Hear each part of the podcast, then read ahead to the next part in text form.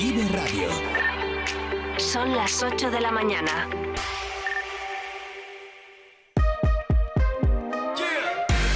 Vive Burgos con María Cristóbal.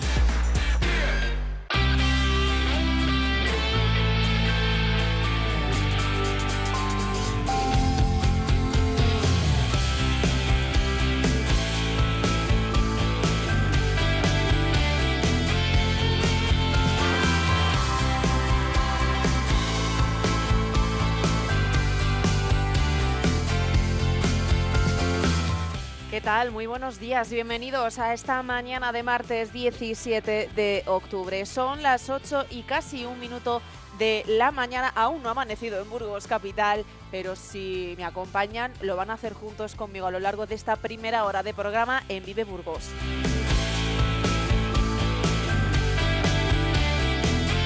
Ya lo saben, les digo, primera hora de este programa porque recuerden que de lunes a viernes, desde las 8 de la mañana hasta las 12 del mediodía, tenemos aquí en esta frecuencia cuatro horas de actualidad en este programa matutino de Vive Radio Burgos.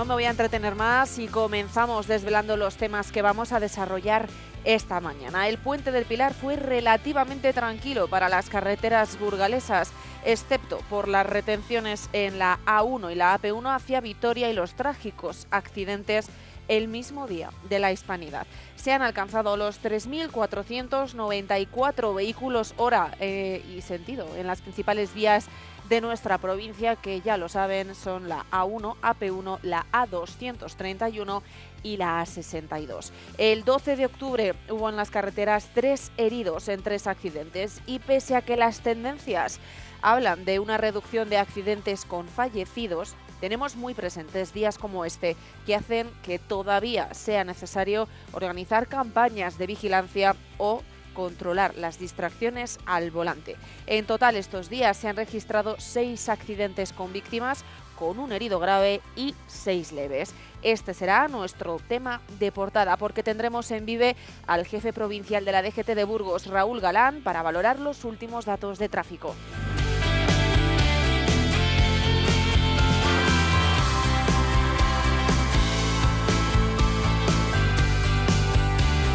Más noticias que debemos conocer a esta hora. La mitad del suelo industrial rural está en barbecho.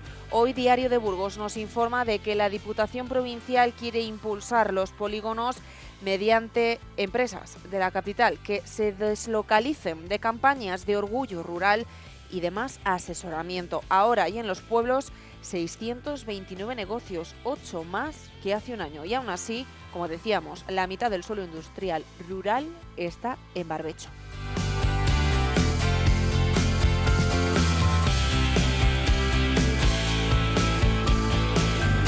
Que la calle Emperador en Burgos está siendo noticia durante los últimos meses no es novedad.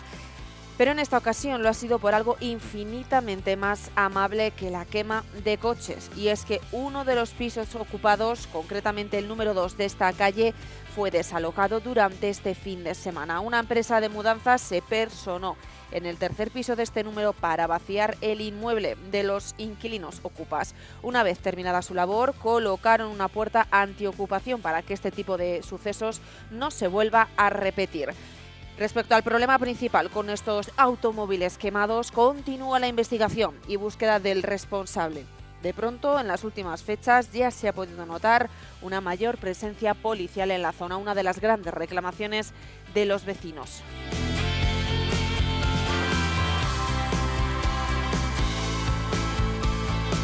El profesor titular del área de Filosofía Moral de la Universidad de Barcelona, Félix Ovejero, participó ayer en los seminarios del primer semestre de la Cátedra Monarquía Parlamentaria de la Universidad de Burgos, con una conferencia sobre los nacionalismos, la izquierda y la España constitucional. Se desarrolló con normalidad en el aula Romeros de la Facultad de Derecho.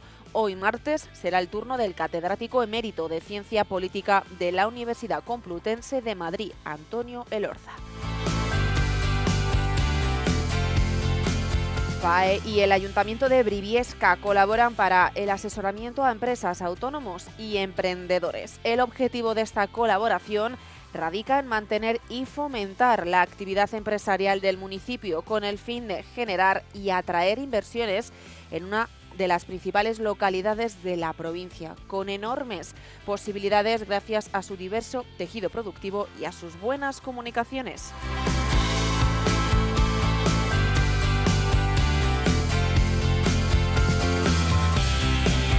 El 47% de los castellanos y leoneses resuelve sus dudas sobre salud a través de Internet, una práctica que desde el Colegio de Médicos de Burgos alertan de los riesgos que supone. El doctor de familia José Herrero estará en Vive para hablarnos de estos datos y de sus peligros.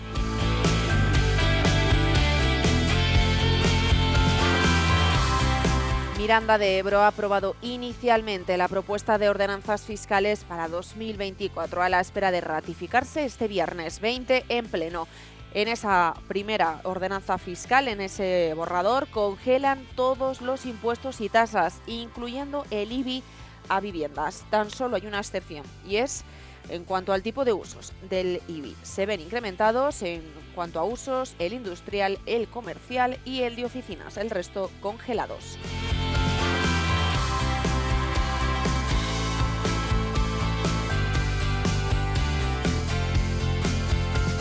De vuelta a las elecciones. Pero no se asusten, que solo les afecta si están empadronados en Peral de Arlanza, Quintanilla de la Mata, Zael o Trespaderne. Pasadas las elecciones municipales del 28 de mayo, estas cuatro localidades no registraron candidaturas, así que será necesario intentarlo de nuevo en una segunda vuelta.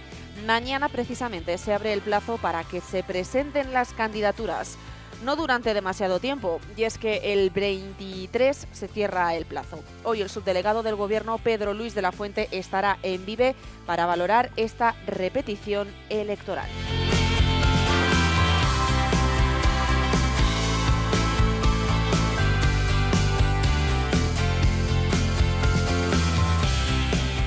Un libro editado por la Universidad de Burgos homenaje a nuestros mayores. Cuéntame y yo escribo tu historia. Biografías de nuestro pasado reciente narradas por las futuras generaciones. Este es el título del libro escrito por estudiantes de la Universidad de Burgos que recoge las, vivencias de un grupo de personas mayores, hombres y mujeres, con o sin estudios de diferente clase social, procedentes del medio rural o el urbano y con una historia que contar.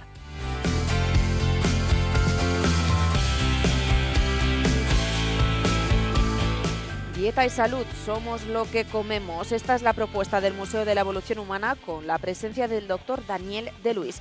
El ponente catedrático de endocrinología y nutrición en Valladolid ha publicado 101 alimentos saludables para tener en casa y también ha publicado 21 consejos nutricionales. Hoy ofrece su conferencia en el Museo de la Evolución Humana a partir de las 8 y cuarto de la tarde con entrada libre. Será presentado por el director científico del Museo de la Evolución Humana, Juan Luis Arzuaga.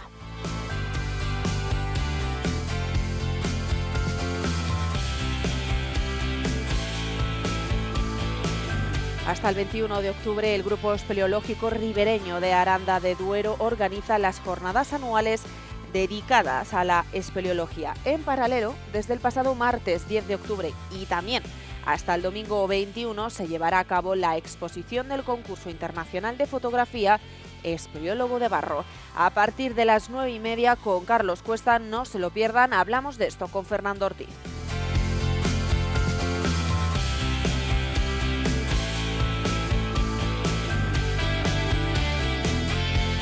Carmen Mola vuelve a la Fundación Círculo para presentar El Infierno. El trío de escritores que se esconden bajo el seudónimo Carmen Mola protagoniza esta semana el encuentro literario de Círculo Creativo.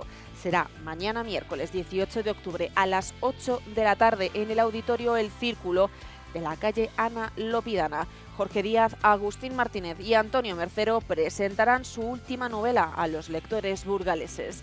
El nuevo libro de Carmen Mola es una obra perturbadora e impactante que toma como escenario la Cuba de mediados del siglo XIX.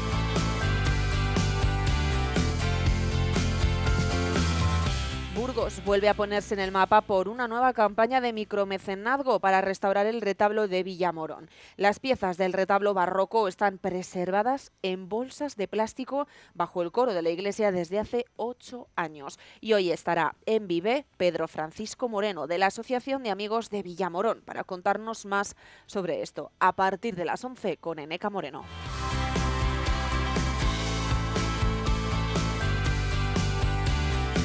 Y también hablamos de sucesos. Abrimos este apartado con la noticia de que agentes de la Policía Nacional de la Comisaría Provincial de Burgos identificaron a una mujer como presunta autora de dos delitos de robo con fuerza en, dos domicilios situados en una calle del centro de la ciudad. Parece que entraban en los domicilios cuando los propietarios no se encontraban y sustraían joyas y dinero. Además, la Comisaría de Policía Nacional de Burgos alerta sobre las denuncias eh, por simulación de delito o denuncias falsas. Recientemente en la comisaría se ha detectado algún caso donde se presentaba denuncia por un hecho delictivo que no había sucedido.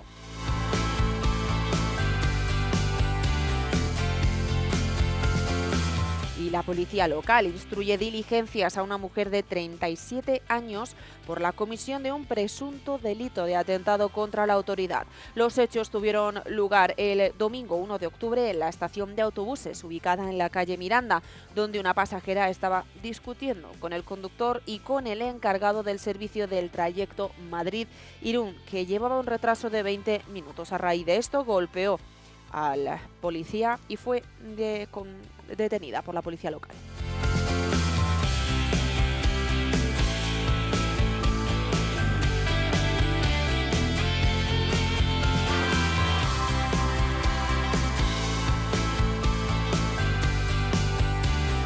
Y a las 8 y 12 minutos que acabamos de entrar conocemos la información del tiempo porque hoy la EMET avisa de cielo nuboso, cubierto y precipitaciones débiles dispersas que se eh, generalizarán por la noche. No se descartan brumas o bancos de niebla en zonas de montaña. Las temperaturas en ascenso.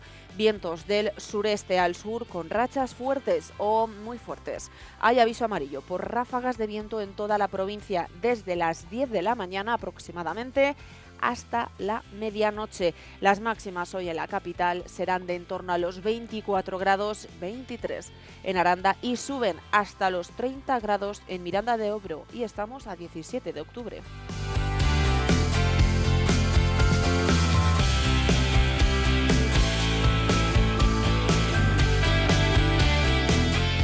Y en las carreteras no hay incidencias en términos provinciales en lo que se refiere a, como decíamos, las carreteras. La DGT mantiene libres las carreteras de algún tipo de aviso, pero sí tenemos, como cada martes, a Pablo Ibáñez de la Policía Local que nos acerca la información del tráfico para esta semana. Buenos días, Pablo. Hola, buenos días, María. Esta semana comenzamos con el apartado de ocupaciones de vía pública de tal manera que el miércoles 18 de octubre, desde las 15.30 a las 21 horas, en la Avenida de los Derechos Humanos, frente a la parada de taxi, se instalará el autobús de emodonación de la Junta de Castilla y León. Ya para el viernes 20 de octubre y en su horario de 8 a 17 horas, en la Avenida de la Ranzón número 14, habrá una zona ocupada por una máquina elevadora que estará realizando operaciones de carga y descarga en altura, por lo que la zona estará acotada y restringida al paso especialmente de peatones. Dentro de las marchas y eventos deportivos que tenemos a lo largo de la semana, el viernes 20 de octubre, desde las 10.15 a las 13 horas, las alumnas de cuarto de maestro de educación infantil organizan una marcha intergeneracional por el Camino de Santiago, donde participarán especialmente personas mayores de residencia de Burgos, partiendo del puente de Malatos con llegada a la parroquia del Pilar por lo que en algunos pasos de vía se producirán retenciones de tráfico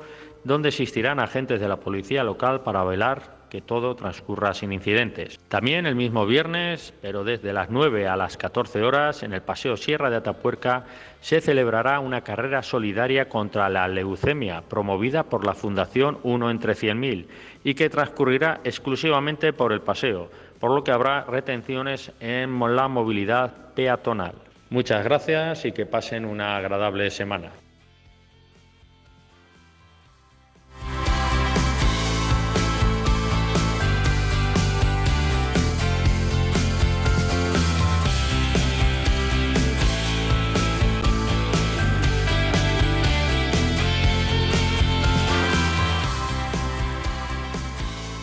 8 y cuarto de la mañana arrancamos ya, vamos a ir a publicidad y comenzamos o seguimos con este magazine. Les recuerdo que vamos a hablar con Raúl Galán eh, de esos últimos datos del tráfico en la provincia y la ciudad de Burgos, también de los riesgos de que busquemos eh, por problemas de salud en Internet y de las nuevas elecciones que se van a celebrar el 26 de noviembre en cuatro pueblos de la provincia.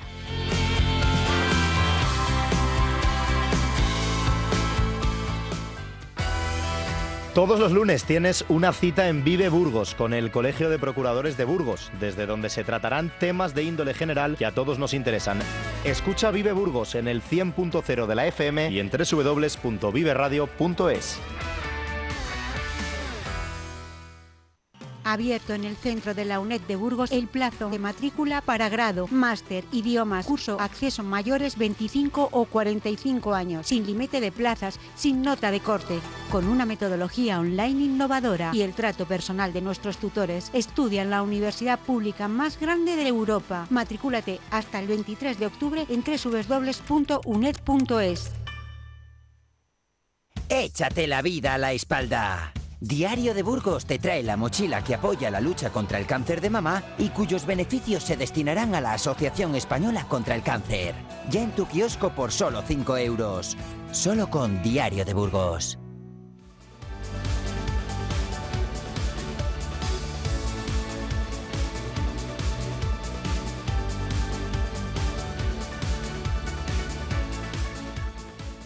Este pasado 12 de octubre parece que saltaban las alarmas después de que hubiera tres heridos en tres accidentes en Burgos capital y provincia. El primero de ellos se refiere a una salida de vía de una furgoneta que había volcado en el kilómetro 458 de la Nacional 234, en Mambrillas de Lara había resultado herida una persona, un hombre de 56 años. También hubo una segunda, un segundo accidente, una colisión con un turismo entre una bicicleta y un turismo en la avenida de las Islas Baleares, a la altura del punto limpio norte Burgos. La eh, ciclista, una mujer de 52 años, había resultado herida. Y finalmente un accidente en la Nacional 623 a las afueras de Burgos, una colisión entre dos turismos donde resultó herida una mujer de 66 años, fue la gota que colmó el vaso y parece que la ciudadanía entró en alerta. Sobre esto eh, han estado realizando una campaña de tráfico donde cerca de mil agentes de la Guardia Civil han velado por la seguridad en las carreteras. Y es que en Castilla y León eh, hay ya en lo que va de año 94 personas que han fallecido. Esto, no obstante, es una rebaja del 6% con respecto a, 2022, pero saltan las alarmas cuando pasan cuestiones como estas. Para hablar de la seguridad al volante, tenemos ya en Vive Burgos a Raúl Galán, jefe provincial de tráfico en Burgos. Hola, buenos días. Recordamos esa campaña de tráfico que, como decíamos, se ha venido realizando. Cerca de mil agentes de la Guardia Civil tomaron parte en Castilla y León del operativo especial de tráfico en este pasado puente del Pilar. Se esperaban 820.000 desplazamientos en la región, en Burgos concretamente 119.000. Y recordábamos al comienzo que la delegada del Gobierno, Virginia Barcones, destacaba esos 94 fallecidos en la comunidad, pero por otra parte la rebaja, la disminución de esas cifras con respecto a la campaña de 2022. Ha bajado un 6%. No obstante, cuando salta a los medios esa noticia, tres heridos en tres accidentes en una única jornada este pasado 12 de octubre, saltan las alarmas y nos preocupamos. Pues así es, lamentablemente las cifras son la realidad con la que tenemos que afrontar eh, pues la seguridad de los profesionales que se dedican a todo esto y por supuesto también los conductores que nos ponemos al volante todos los días, tanto en vías urbanas como en vías interurbanas. Es cierto que tenemos un ligero descenso con respecto a los datos del año pasado. En concreto, en Burgos estamos contando ahora mismo con 14 fallecidos en vías interurbanas, eh, con los 19 que teníamos el año pasado. Pero cuando estamos hablando de un fallecimiento, de una vida truncada, de una tragedia familiar, de los problemas que esto comporta, de la pérdida que tiene la sociedad, eh, pues perdiendo pues una persona probablemente que esté todavía en edad de trabajar, de aportar a la sociedad, de pagar sus impuestos, de tener familia, etcétera, etcétera, pues evidentemente no nos podemos en ningún momento eh, ni poner ningún tipo de medallas ni arreglarnos. Esto, eh, el objetivo será que, algún día podamos conseguir que no tengamos fallecidos en las en nuestras carreteras. Y como bien dices, efectivamente, el dato estamos cerca de los 100 fallecidos en la comunidad autónoma y bueno pues eh, tenemos que seguir trabajando para que esto para que esto no suceda. En estos momentos tenemos eh, activa una campaña que va a durar toda la semana desde el lunes hasta el próximo domingo eh, en la que vamos a centrarnos el control y la, el, auxilio en carretera, eh, sobre todo por la agrupación de tráfico de la Guardia Civil y también de las policías locales que, están colaborando en ella, sobre distracciones al volante. El otro día comentábamos en la presentación para la prensa que de esos 14 fallecidos que tenemos en la provincia de Burgos, eh, en 13 accidentes mortales, seis de esos accidentes la causa fundamental era la distracción y en uno de ellos, además de la distracción, también tenía como factor fundamental la, falta de distancia de seguridad con el vehículo que le precedía. Creo que son datos preocupantes eh, y el mensaje que tenemos que lanzar a la sociedad y sobre todo a los conductores, pero también a los peatones, es que utilizar dispositivos móviles eh, de una manera errónea, sin hacerlo con las medidas correspondientes, pues es incompatible con la conducción. Existen otros muchos factores, de acuerdo que tenemos vehículos cada vez son más seguros, las carreteras que poco a poco van evolucionando con mejores medidas de seguridad, pero quizá también hay mucho trabajo que hacer. Pero el factor fundamental, que influye en el 90% de los accidentes, es el factor humano. Y el factor humano, eh, donde más fallamos es en el tema de la distracción. Mm, desconozco los datos de los tres accidentes de ayer porque están bajo investigación, eh, pero siendo conscientes de que son en vías eh, convencionales, probablemente en algunos de ellos, seguramente, aunque solo sea por una probabilidad estadística, la distracción estaría, estaría presente en, las causas fundamentales de este accidente. O sea, cuando estamos hablando de distracciones al volante, nos referimos concretamente, parece ser, ¿no? Según lo que te he entendido, eh, de estar mirando el teléfono. No nos referimos a que te distraes por...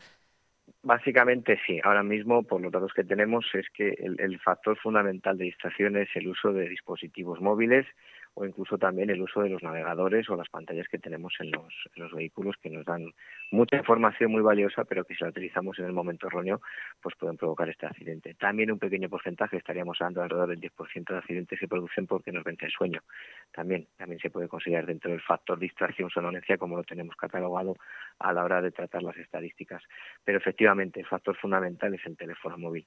Eh, en este sentido, pues si cualquiera de nosotros hacemos el ejercicio de dar un paseo por la ciudad, eh, vamos a poder constatar rápidamente cómo podemos observar rápidamente que hay muchos conductores que van circulando con el vehículo y el teléfono móvil de la mano o mandando un WhatsApp o mirando lo que sea. Eh, tenemos estadísticas al respecto. Eh, nos dicen que el intentar marcar un número de teléfono con el móvil en la mano mientras conduce aumenta hasta por 12 veces la posibilidad de tener un accidente.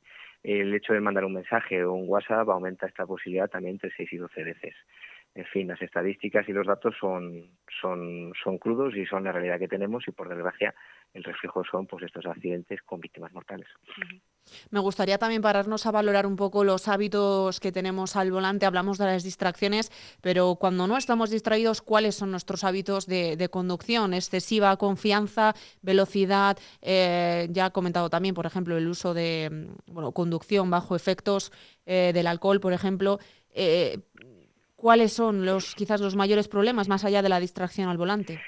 Pues en la DGT tenemos claro que junto a la distracción, que quizás sea el principal por poco, tenemos otros dos grandes enemigos a la hora de afrontar el tema de la seguridad vial. Eh, uno de ellos es la velocidad, que por sí sola muchas veces no es una de las causas fundamentales, pero que si la velocidad se asocia a cualquiera de las otras dos causas, como por ejemplo las distracciones, y que comentaremos el tema de ingesta de alcohol o drogas o psicofármacos, si los unimos a cualquiera de esas dos causas, pues el accidente aumenta exponencialmente la, gravedad. Estamos hablando de poder ser un accidente, por ejemplo, una salida de vía por una distracción por estar mirando el teléfono móvil, no es lo mismo que esa salida de vía se produzca a 80 kilómetros por hora que a 120. Lógicamente, las consecuencias pues son mucho peores. Y como decía, el tercer factor fundamental o tercer enemigo de la seguridad vial es la ingesta de alcohol, drogas o psicofármacos. En este sentido, estamos también muy preocupados porque no en vano, eh, hace poco ha salido de nuevo el informe anual que realiza el Instituto Anatómico Forense y ese informe, la verdad es que los datos, a mi entender, son espeluznantes y cada año vamos incrementando ese porcentaje poco a poco. Lo que dice este informe es que de todos los eh, de todas las víctimas en accidentes en accidentes de tráfico en los que se ha realizado autopsia, que son la mayoría, el 51% eh, llevaban en su cuerpo niveles de positivo de alcohol, drogas o psicofármacos o la combinación de todos ellos. Me parece un dato absolutamente espeluznante. Y es más, de los que dan positivo por alcohol, el 76% de ellos lo hacían en niveles de delito, es decir, con más de 0,60 miligramos por litro. Eh, creo que los datos, ya como digo, hablan por sí solos. Entonces, eh, como sociedad tenemos que asumir que tenemos un problema con, con, pues, con determinadas adicciones y, ya digo, el reflejo de esta situación lamentablemente son las cifras de siniestralidad en, nuestras vías. Eh, me gustaría también saber eh, ahora que convivimos eh, coches de turismos, furgonetas con ciclistas y peatones, en mayor medida, ¿cuál es la convivencia que se ve eh, como jefe provincial de la DGT de Burgos o como ciudadano también de la, de la capital en este caso? Bueno, pues efectivamente apuntas muy bien a la palabra que hay que utilizar. Es una cuestión de convivencia. está cambiando muchísimo la movilidad, sobre todo en vías urbanas eh, ya no es el gran protagonista el, vehículo, el vehículo turismo, el coche, que ha sido protagonista tanto en la, realidad como en la normativa y de unos años a esta parte por distintos motivos, pues porque las ciudades están colapsando, porque tenemos una mayor conciencia ecológica, eh, porque la ciudadanía cambia la mentalidad con respecto también al uso de los determinados medios de transporte, porque necesidad, la tecnología avanza y aparecen nuevas formas de movilidad. En fin, todo eso lo tenemos en un cóctel que al final lo que está mm, lo que se está desarrollando es una nueva forma de convivencia entre las personas pues que simplemente caminamos por la por la vía o vamos circulando en un vehículo o en otro tipo de, de, elemento como pueden ser los, los vehículos de movilidad personal bicicletas etcétera etcétera entonces es un tema muy complicado la transformación de esta realidad de la movilidad se va haciendo poco a poco y en ello, evidentemente, como todos podemos ver, pues surgen conflictos. Primero, porque no tenemos muchas veces claro cuáles son las nuevas normas. Segundo, porque muchas veces tampoco sabemos cuál es nuestro papel cuando utilizamos un determinado vehículo. Eh, yo veo que mucha gente que utiliza patinetes eléctricos no va por donde tiene que ir, que es el carril vicio o la propia calzada, circulan por la acera. Pero se lo dices y hay mucha gente que ni siquiera sabe que por ahí no puede circular.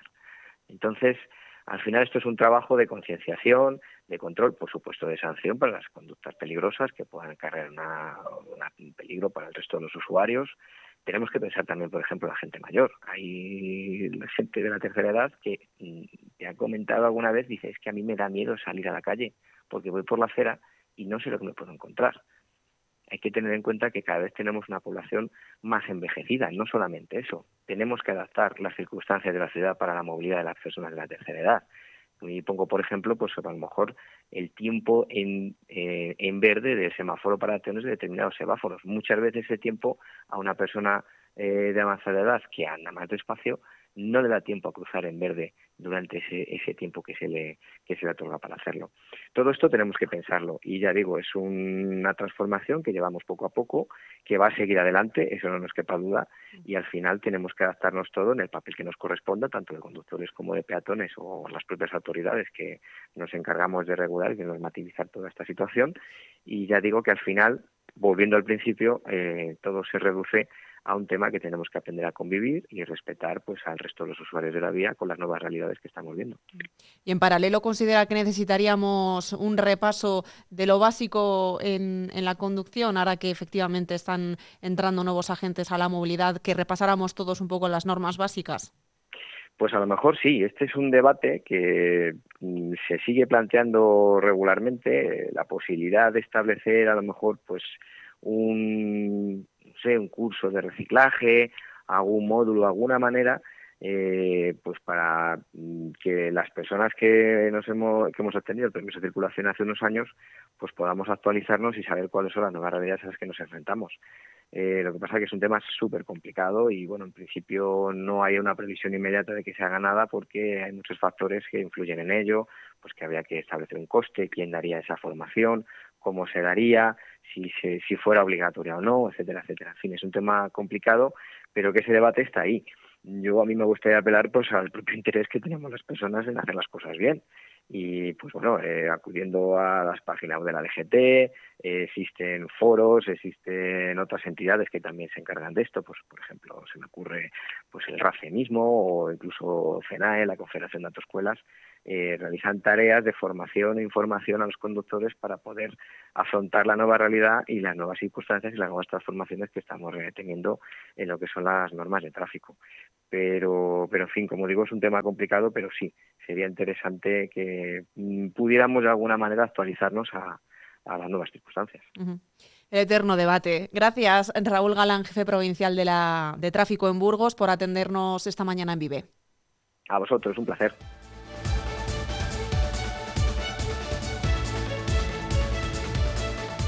Como les había prometido y, era algo evidente, han amanecido conmigo, ya sale el sol en la capital burgalesa y nosotros ahora vamos a continuar con los temas que tenemos pendientes. Regresamos ahora con el médico de familia José Herrero, que viene con Noelia Ordóñez a hablarnos de los riesgos de buscar en Internet y sobre los problemas de salud.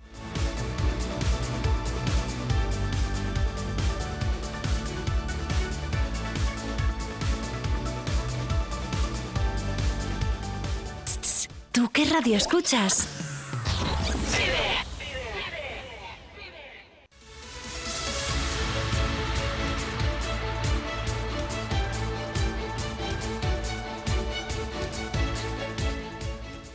El 47% de los castellano-leoneses resuelve sus dudas sobre salud en Internet.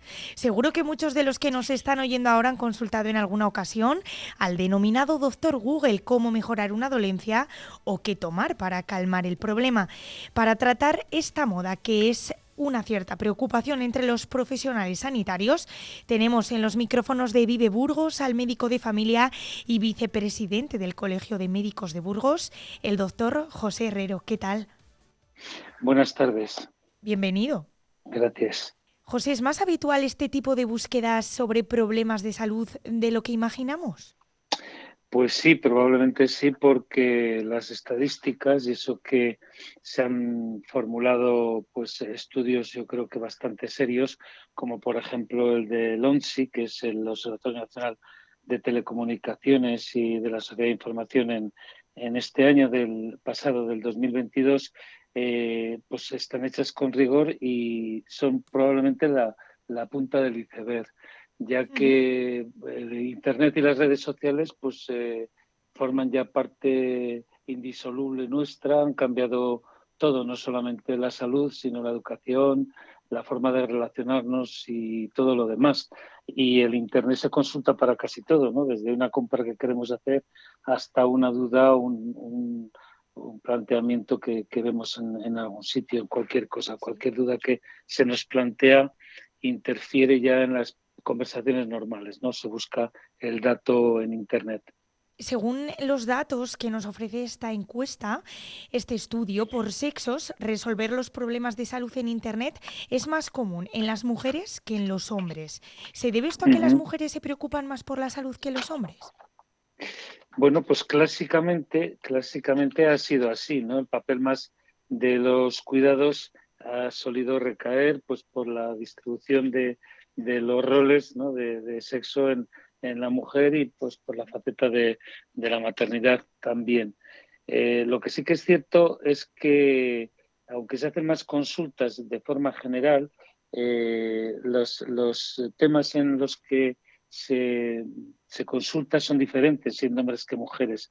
Y el primer, eh, los primeros consultas que se hacen en Internet relacionado con la salud en la mujer son más de estilos de vida que, por ejemplo, de los varones, que sería de, diagnósticos o de acceso a servicios de salud. Las mujeres, en segundo lugar, eh, consultarían por medicamentos, esto según las estadísticas también que se han hecho recientemente, eh, y luego por, por accesos a servicios de, salud. Así que no es un perfil exactamente el mismo de búsquedas, eso es. Y la mujer, estilos de vida, relacionados con nutrición, con ejercicio y tal, esos son muy importantes, sí. Además, por edad, si diferenciamos, las cifras se disparan si nos vamos al rango entre 30 y 39 años, porque el 76%, José, de los castellano-leoneses consultan sus dudas sobre salud en Google. ¿Es la franja de edad que menos acude a la consulta? Pues probablemente no. La, la, franja de edad que menos eh, acude eh, yo creo que es, que es eh, además por lógica, que es eh, cuando menos problemas de salud se tienen también. quitando, hacemos una salvedad ahí también de, de los problemas de tipo mental, que se tiene una categoría diferente y ahí sí que se ven más en, en gente joven. ¿eh? Pero sí, en, mayores de, de, 55 años con hijos probablemente sea la franja en que más consultas se, se, puedan hacer y las personas a medida que va aumentando la edad pues van necesitando más cuidados y por tanto más, más consultas presenciales, quiero decir. Por lo tanto, hombre, ahí puede haber también un, salto en la facilidad de acceso a las redes sociales, aunque hay personas mayores que, que, sí que acceden a ello, pero a veces por limitaciones o por dependencias no, no lo pueden hacer. Efectivamente, porque si hablamos ya de personas mayores de 70 años, apenas no miran el diagnóstico en el móvil. Bueno, no, no tan pocas. ¿eh? Yo no tengo estadísticas exactas sobre ello, pero eh, si la consulta, el Internet lo que tiene del doctor Google, como tú decías, aunque hay otros motores de búsqueda también que se consultan, eh, también lo suelen utilizar eh, personas mayores. Lo que sí que es cierto es que dentro del uso de, Internet o de las redes sociales, eh, las personas de más de 70 años probablemente eh, reciban información de otras personas conocidas que a su vez han podido encontrar en, esa información. Eso sí que es cierto. Curiosamente, además, eh, es mayor el porcentaje de personas que acude al doctor Google, como bien decíamos, aquellos que son varios miembros en el hogar, que tienen hijos. ¿Esto a qué puede deberse? Si es que hay una explicación, doctor. Bueno, eh, también estamos un poquito en lo de eh, los rangos de, edad y en las patologías. Por ejemplo, en salud mental, el porcentaje de solteros que, que consultan pues eh, es, es, mayor que el de que el de personas eh, casadas o con pareja, vaya, que tengan pareja y vivan en, en, una unidad familiar, ¿no? Eh, mm, quizá en este, en este caso sí, en los demás, pues probablemente una de las principales razones de la búsqueda de información está en, el, intentar ver qué es lo que le pasa, ¿no? Llegar a un, a un diagnóstico y no solamente para uno, sino para la gente que con la que convive. Por esa razón, a lo mejor, pues estas personas que viven con más, eh, con otras personas, no solamente atienden a sus necesidades, sino que también eh, busquen información respecto a los demás. Ya digo que salvo en el caso de salud mental, que esto sería un poquito diferente. Claro, el peligro de, esto es que es un poco yo me lo guiso, yo me lo como, yo me lo diagnostico, yo me lo receto, es la, automedicación, ¿no? que, eh, que, es lo que puede conllevar, eh, ya que eso pues aumenta unos riesgos, eh, tiene unos riesgos importantes también. Aparte de, hablando exclusivamente de salud, pues puede haber alergias a fármacos o resistencia a antibióticos, se pueden conseguir además algunos de ellos, aunque en nuestro país esté prohibido la dispensación en las, oficinas de farmacia normales, pero se podría llegar también la falta de seguridad de que el medicamento ese que, nos están vendiendo sea lo que es, eh, y otros problemas pues como interacción con las medicaciones o, las contraindicaciones que son cosas que tenemos nosotros siempre presentes en, la consulta.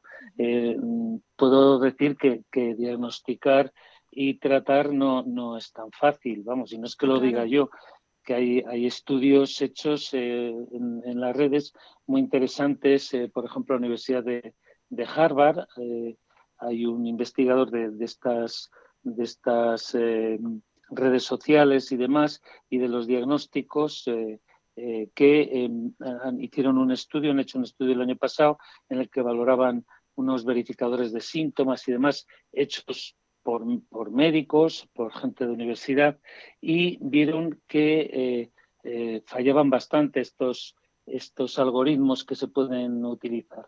Incluso ellos lo ampliaban también a, inteligencia artificial, que parecerá que, que, ha remontado y que nos resuelve absolutamente todo, pero tiene más limitaciones, por lo menos de momento. ¿eh? No sabemos lo que va a pasar en el futuro, que, que, si no luego comentamos un poquito en qué medida sí que nos pueden ayudar o podemos hacer una buena utilidad, pero parece ser que los ordenadores se lo dieron con el diagnóstico correcto a la primera en 34%, o no solo, sino en un 34% de los eh, casos que se, que se veían frente al 72% que tuvieron los médicos de carne y hueso. Así que dentro de, ello hay otra serie de factores importantes que todavía los algoritmos no contemplan. Aunque desde luego nadie duda ni va a poner puertas al mar, esto eh, está modificando, como hemos dicho al principio, de una forma eh, muy importante la, la, forma de plantearse la medicina. Está claro, yo no sé, doctor, eh, si en tu caso te has encontrado en alguna ocasión con diagnósticos de este tipo, casos clínicos agravados por automedicarse. Sí, hombre, nos encontramos de todo. Lo normal es que, y en España que, que afortunadamente todavía con las dificultades de los retrasos y demás, pero el acceso a la atención primaria, la atención a, la consulta médica es eh, relativamente fácil y eso que somos el país de Europa que, que de los mm, países que más consulta también en, la red, pero vamos, se puede consultar con un médico de verdad eh, sin, sin, grandes eh, problemas, pues sí que se, se ve gente que, que, o personas te acuden diciendo que, bueno, pues han visto en Internet que, seguían esto o te vienen con diagnósticos que plantean que, que son un poco extraños y obviamente ellos no han accedido a la información más que eh, a través de Internet y a veces están alejados de lo que de lo que pueden tener o lo que se pueda sospechar en ellos. Eh, ¿Por qué? Pues porque ya digo que hay que valorar otra serie de cosas también, pues como es el, la, la clínica, las características de, del paciente, su historia, su historia clínica anterior. Eh, bueno, pues una serie de factores que no los tienen en cuenta eh, estos elementos de diagnóstico, o sea que no es, no es tan sencillo como parece también. Dice el estudio también, curiosamente, que los profesionales de la salud son los que más recurren a Internet también para consultar estos problemas. Eh, imagino que es fácil no concluir que se debe a que es una fuente para contrastar peculiaridades. ¿Es tu caso, José? Sí, bueno, vamos a ver. Eh, el, no contar con, las redes ahora es eh, completamente absurdo. Vamos, y nosotros somos los primeros que lo utilizamos. Ahora bien, lo que quiero hacer aquí hincapié y me hace ilusión eh, que me hagas esta pregunta es que eh, nadie está diciendo que la búsqueda de información en Internet sea mala de por sí. Como todas las cosas, pues tiene un aspecto muy positivo. Eh, nosotros todavía estamos al, inicio, pero también tienen una parte, una parte oscura, ¿no? Que, puede estar relacionada pues, con, con adicciones o con una mayor exposición a situaciones de, acoso cibernético o mm, mm, percepciones de inseguridad, de, errores de diagnósticos y demás, pero nosotros es una fuente importante. Ahora bien, lo que sí recomiendo a la gente es que hagan búsquedas donde tienen que hacerlas, que son aquellas páginas que den eh, garantía, que den seguridad. Como se ocurre a vosotros, a, los periodistas, eh, una noticia no es de calidad si no está contrastada. Efectivamente, varias fuentes, sí. Claro, pues eh, varias fuentes que una de las de las terapias o de las misiones que tenemos desde el colegio, nos lo estamos planteando además a través de la Comisión de Comunicación, es la de hacer educación para la salud también en los medios de comunicación. Es decir, hacer lectura crítica, que eso es súper importante. Ver cuándo una fuente nos puede aportar, de cuándo no. En general hay unas, eh, ya hay elementos, herramientas de acreditación de páginas, pues por ejemplo en colegios médicos, en universidades, etcétera. Si vemos y corresponden eso a páginas que son de entidades serias, de alguna manera avaladas, como pasa, por ejemplo, en, Estados Unidos, que hay más dificultad para acceder al médico de forma presencial, pues en las propias eh, instituciones de, Estados Unidos de salud pública eh, cuelgan qué es lo que debe hacer o qué no y cuándo debe acudir al médico, etcétera, eh, eso es, muy importante, ¿no?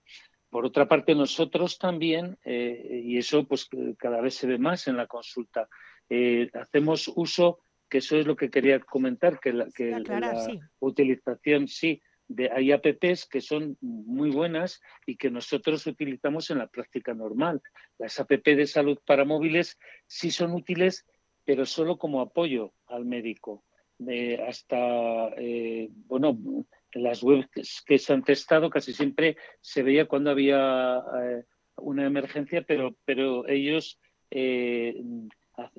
hacían más urgencias que las que se pueden hacer en condiciones normales, porque claro, los que crean los algoritmos, sobre todo en países donde la responsabilidad es muy grande, pues son conservadores y a la mínima pues te dicen, bueno, y llegado a este punto, mm, vaya urgencias o llame al médico. Hasta aquí llegamos, ¿no? Es un poquito. Pero nosotros, por ejemplo, pues hay apps muy importantes eh, que nos ayudan, por ejemplo, eh, hay una una colección de ellas, de aplicaciones de salud a través de dispositivos móviles que en el mundo anglosajón se conoce como M-Health, de, salud, que eh, no solamente es una consulta de base de datos, sino que ya apoyados en la cámara y con otra serie de dispositivos, pues por ejemplo se pueden poner células de la sangre y se pueden llegar a diagnósticos con esa fotografía especial y ahí sí que pueden aparecer eh, diagnósticos importantes o las que se pueden se están utilizando ya con los dermatólogos que hay tanta falta de ellos pues se recurre a fotografías a través de, distintos eh, programas pues como el Photoscan o el Scan Vision de aquí de, de en, en, España es el que se utiliza también para remitir esa información con información clínica pues para detectar que sea por ejemplo el melanoma o ver también, por ejemplo, problemas de, fondo de ojo que se hacen en distintos sitios. Eso no es eh, un futuro eh, que va a, venir, sino que se está haciendo ya comúnmente cada día y es la utilidad de las, de las redes. ¿Cómo vamos a negarnos a ellos si la medicina por sus características tiene que estar ahí además eh, liderando pues muchos de estos procedimientos, ¿no? Está claro, doctor, que la tecnología es positiva también para la salud, pero no hay que equivocar su uso. Te agradecemos muchísimo habernos atendido en Vive Burgos.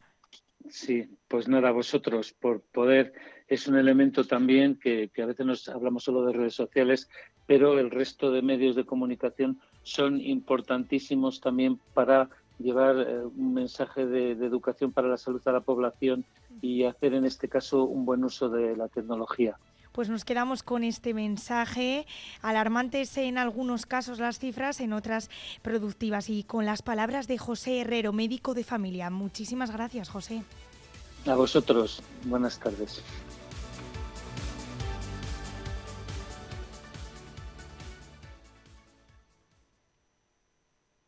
Abierto en el centro de la UNED de Burgos el plazo de matrícula para grado, máster, idiomas, curso, acceso mayores 25 o 45 años, sin límite de plazas, sin nota de corte, con una metodología online innovadora y el trato personal de nuestros tutores. Estudia en la universidad pública más grande de Europa. Matricúlate hasta el 23 de octubre en www.uned.es.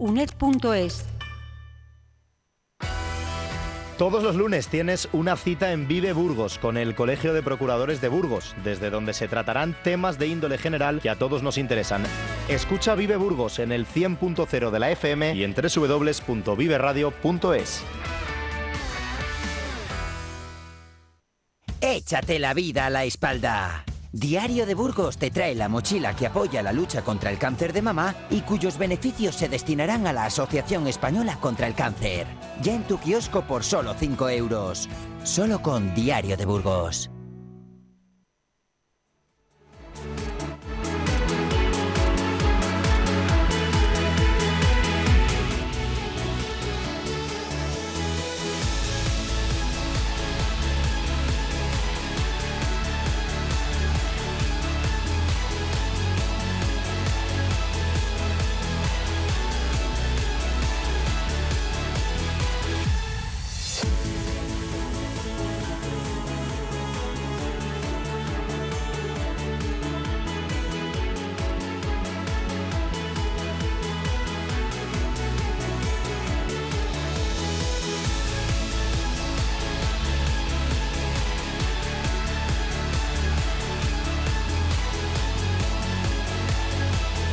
Como hemos comentado al inicio del programa, mañana se abre el plazo para presentar candidaturas para la repetición electoral que habrá en los pueblos de Peral de Arlanza, Quintanilla de la Mata, Zael y Trespaderne.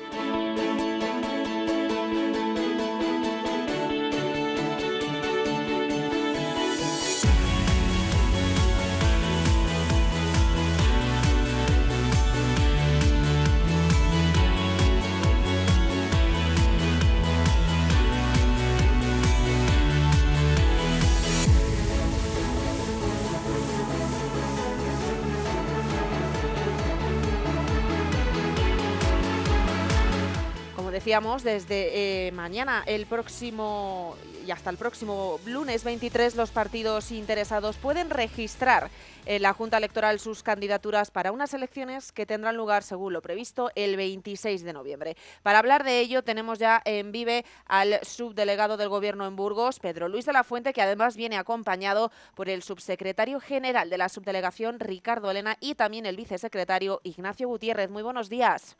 Bueno, en realidad es al revés. El, secretario general es, Ricardo Elena y el vicesecretario es Ignacio. Y, muy bien, muy buenos días. Eh, eh, tiene sentido que esté con ellos porque ahora mismo pues son los máximos expertos en toda la logística que se desarrolla por parte del gobierno para dar cumplimiento a, estas elecciones estatales, eh, que son en este caso en el ámbito local. Así que eh, de lo que se trataba eh, es de que en los eh, municipios, en los ayuntamientos donde no se pudieron constituir las corporaciones locales hace medio año, se vuelva a intentar de nuevo repitiendo el proceso, aunque no, no desdeñemos que también hay un montón de entidades locales menores que entran en este proceso, que ya no dependería de la subdelegación del gobierno, sino de la propia comunidad autónoma. Todo ello se va a en esta próxima fecha. Además, decíamos, hay eh, cuatro pueblos, pero además otras 17 pedanías que de nuevo tienen elecciones el 26 de noviembre. Efectivamente. Eh, bueno, pues eh, por orden alfabético sería muy largo, pero Aribe, Burguete, Burgi, Eslava, Escaroz, en fin, hasta las 17 y aquí pues eh, de las, que dependen directamente de nosotros, Peral de Arlanza, Quintanilla de la Mata, Zael y Trespaderne, con una pedanía que se llama Santotés. Sí. Además, como decíamos, desde mañana y hasta el 23 se abre el plazo para registrar en la Junta Electoral las candidaturas. Después de esto, el 25 de este mismo mes, se publicará en el Boletín Oficial de la provincia quienes se han presentado, si es que alguien lo hace, porque corre el riesgo de que, de nuevo, no haya candidaturas pues eh, correríamos el riesgo. Hombre, eh, lo mejor que nos puede pasar en el ámbito de lo colectivo en una democracia es que sepamos que tenemos la soberanía para autogestionarnos, de manera que no solamente se convierte en un derecho, o lo es, sino que también es un deber. Es eh, la constatación de la madurez de un país y de una comunidad y de cada uno de sus pequeños colectivos que lo constituyen los pueblos. Así que es el momento de que sus ciudadanos, sobre todo los jóvenes, se impliquen en la gestión de lo común.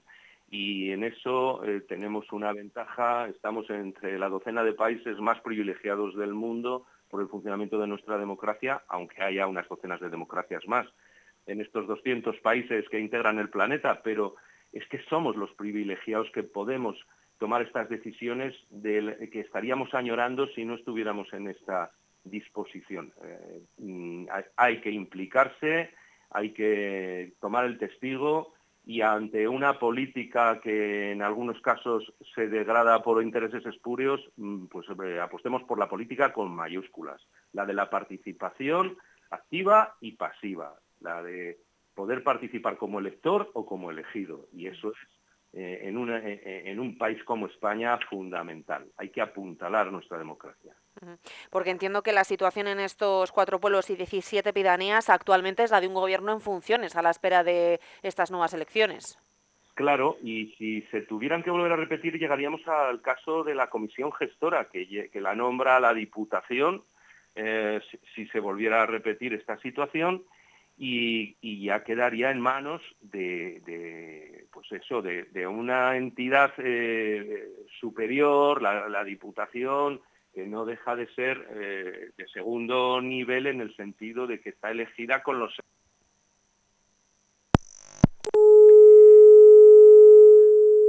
Se nos ha cortado la llamada con el eh, subdelegado del gobierno. Vamos a intentar conectar de nuevo.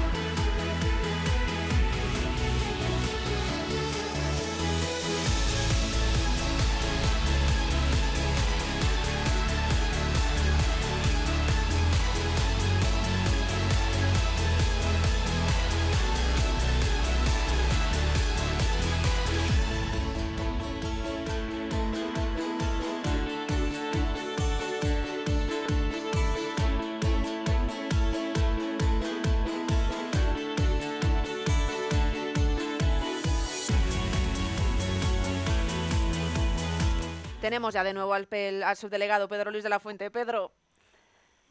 Sí, eh, eh, nada, estaba comentándote que eh, para, para volver a participar en el proceso, a seis meses después, no cambian las listas electorales, se mantiene el censo de la vez anterior, de manera que hay que contar con, que, con los mismos concejales a proposición de, los partidos políticos y que presentarán ahora las candidaturas. ¿no? Eh, los, los, miembros de las mesas serán los mismos, ¿eh? o sea, de manera que en estos cuatro pueblos se, constituirán las cuatro mesas que, con las que contábamos, más una quinta en Santotes en el caso de Tespaderne. Así que con esos parámetros volvemos de nuevo a, unas elecciones que, que esperemos que en este caso no nos lleven a una comisión gestora. Eso, estábamos poniéndonos en el eh, suceso de que no hubiera candidaturas. En el caso de que sí que haya candidaturas, a partir de ahí, ¿cuáles serían los pasos teniendo en cuenta que la mirada está puesta en el 26 de noviembre, el día de las elecciones? Pues mira, eh, eh, porque, porque sé que lo domina de maravilla nuestro secretario general, te pongo con Ricardo Elena, que te dice cuáles son los pasos que se van a ir produciendo. Perfecto. Ricardo, buenos días. Pues buenos días. Eh, si el 26 de noviembre, como es previsible, se presentan candidaturas por los representantes de los partidos políticos y son elegidos los concejales, lo que procede, al igual que en las elecciones del 28 de mayo, es la constitución de los nuevos ayuntamientos a través de los concejales elegidos.